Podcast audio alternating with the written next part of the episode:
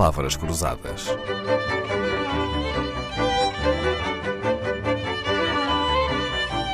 Porque quase tudo é uma questão de semântica. Agora que a campanha eleitoral já lá vai, vamos dedicar esta semana a conversar um pouco sobre sondagens. Eu trago perguntas e quem traz as respostas é o professor Nuno de Almeida Alves. O professor Nuno Alves é licenciado e doutorado em Sociologia, tem feito trabalho na área da juventude, tecnologia, desigualdades sociais, Coordena também o grupo de investigação sobre família, gerações e saúde no ISCTE, em Lisboa, onde é professor auxiliar, ensinando alunos de licenciatura, de mestrado e de doutoramento várias disciplinas relacionadas com métodos de pesquisa social. E podemos mesmo começar por aqui. Professor Nuno de Almeida Alves, a sondagem será a rainha dos métodos de pesquisa social? Sobretudo em Portugal, estamos habituados a, a, separar um bocadinho as águas, a designar sondagem como aqueles estudos sobre a opinião política dos portugueses eh, que vai sendo auscultada eh, através de diversas formas ao longo do tempo. Um, e, e, na prática das ciências sociais, normalmente chamamos um inquérito por questionário, processo de investigação mais, mais alargado, mais prolongado, um, e, portanto, um, temos, temos essa tradição. Não quer dizer que não estejamos a falar da mesma coisa. Uh, uma sondagem, tal como, aliás, na geologia, não é? é, uma, é no fundo, é uma imagem que nós usamos para designar este tipo de processos. Uh, numa sondagem, nós vamos estudar uh, uma realidade a partir de uma amostra da mesma, não é? A própria palavra sondagem, como está a dizer, resulta de sonda. A sonda que, tal como estava a explicar na geologia, eh, extrai do solo em profundidade uma amostra de, de pedra, de rocha ou de terra para examinar a qualidade do minério. Lá está a amostra. Na ciência, segundo entendi, mas posso ter entendido mal, estava a dizer-me que a palavra sondagem não é utilizada. Um, Prefere estudo nós... de opinião? É isso? Não, também estudo de opinião, não. Nós uh, designamos, uh, por exemplo, nós uh, quando, quando queremos fazer um, um, inquérito de um inquérito de base quantitativa, não é?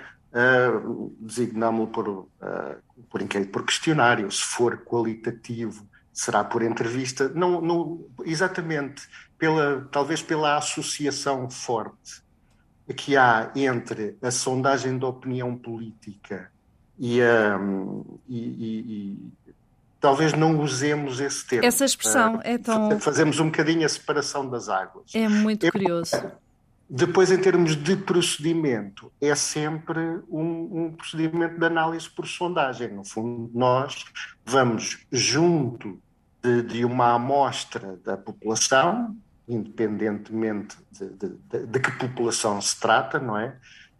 vamos junto dessa amostra fazer um conjunto questões ou analisar um conjunto de aspectos e depois então aquilo que pretendemos é extrapolar para a generalidade da população. Do universo. Muito bem, mas como tivemos eleições recentes e as sondagens uhum. foram um tema muito presente na atualidade, aliás, continuam a ser ainda discutidas, não sem alguma polémica, queria perguntar-lhe se as sondagens políticas, por exemplo, quando são bem feitas, cumprindo todas as regras científicas, não falham ou pode uma sondagem bem feita apontar para resultados que não vêm a verificar-se? Uma, uma sondagem bem feita, como diz, ou seja, com um apertado controle de qualidade, com uma amostra de qualidade, uh, dá sempre resultados próximos, ou muito próximos, um, da, dessa mesma realidade. Um, depois aí a, a, dificuldade será definir o que é que é uma, uma, uma, uma, sondagem bem feita, uma amostra de qualidade, etc, etc. Claro, não são regras eh, científicas, quantitativas? Uh, que regras são essas para que possamos ter confiança nessa sondagem? São, eh, são, são regras, uh, mas há, há, regra, há um conjunto de regras estabelecidas em termos de, um, em termos de, de, estimação do erro, em termos de aleatoriedade da seleção dos indivíduos que eu vou inquirir, uh, de, uh, etc. Portanto, há, há, um conjunto de princípios e de regras matemáticas, de procedimentos, que me uh, podem dar mais confiança no resultado que eu vou obter. Agora, isto há sempre um trade-off entre, e, e este é o núcleo da, da questão, há sempre um trade-off entre a precisão do resultado e o volume de recursos que eu gasto. Ou seja, se, uh, uh, e, e, aqui é que as sondagens, uh, sobretudo este tipo de, de sondagens comerciais, são um negócio. E, portanto, a maior parte das empresas quer obter o resultado mais preciso possível, gastando o mínimo de recursos essenciais. Sabe que eu pensei que me ia falar de outra coisa quando me falou desse trade-off, dessa negociação, uhum. que haveria sempre uma negociação entre os dados quantitativos obtidos na sondagem e a interpretação que se faz deles. Algum, alguma base para a interpretação, digamos.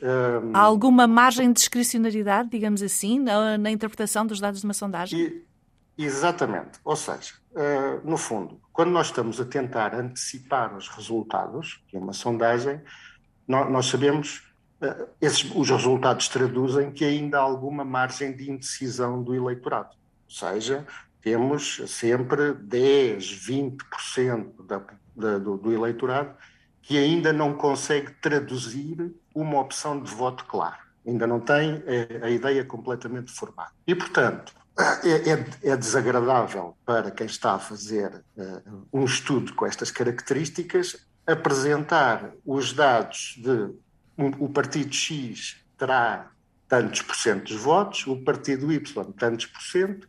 Apesar de tudo isto, há aqui uma margem de 20% do eleitorado que ainda não consegue formular uma decisão. E é o que e, se portanto, faz a esses 20% que pode apontar depois para conclusões é, erradas, não é? é Aí é que está o problema. Ouvimos hoje então o professor Nuno Almeida Alves, professor auxiliar do ISCTE, explicar-nos o que é uma sondagem. Amanhã vamos perguntar-lhe o que é que não pode ser confundido com sondagens. Palavras Cruzadas, um programa de Dalila Carvalho.